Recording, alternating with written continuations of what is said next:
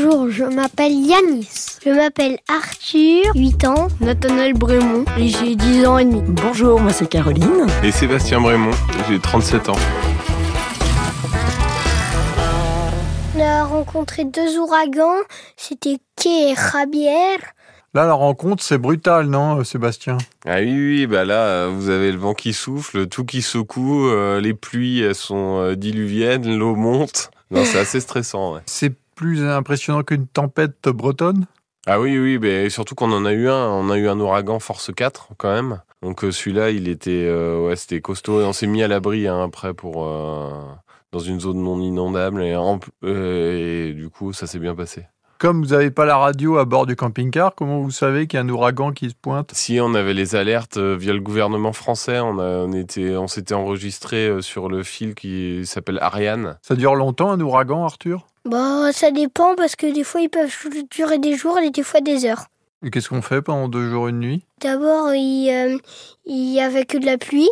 Bah, on reste dans le camping-car en train de jouer. Alors, l'ouragan, euh, est-ce qu'on le voit arriver de loin? Oui, parce que bah, on a vécu un, un ouragan, un début d'ouragan sur une plage.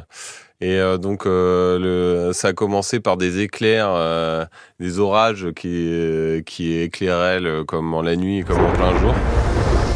Acaba de convertirse en un huracán categoría 1. Make this a tropical storm, Lucy. Ah, copy, Lucy. Las lluvias que caían y el río que comenzaba a crecer.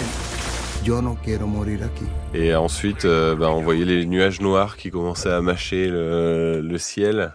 Donc on l'a, on l'a bien vu arriver. Et là, quand ça s'est mis à souffler à et, et à pleuvoir, alors là, ça m'a réveillé carrément. Ouais, ça a été un peu la panique. Et le camping-car s'est enfoncé dans le sable Non, ça c'était après le passage. On a attendu, l'ouragan avait duré plus, un peu plus de deux jours. Et après, on a repris la route. C'était tellement humide partout euh, que comme en... le beau temps était revenu, donc on a l'impression que tout était sec, mais en fait en dessous c'était encore très humide. Et c'est là où on s'est enfoncé. Et euh, le soir, là où il y avait les nuages noirs et tout ça, en fait, il y avait une mer. Et en fait, c'était, on était sur une plage et il y avait une petite euh, rivière qui ramenait à la mer. Et en fait, en quelques minutes, elle était peut-être profonde de aller 50 cm et un peu plus. Et, euh, et en quelques minutes, elle était profonde à près de 3 mètres.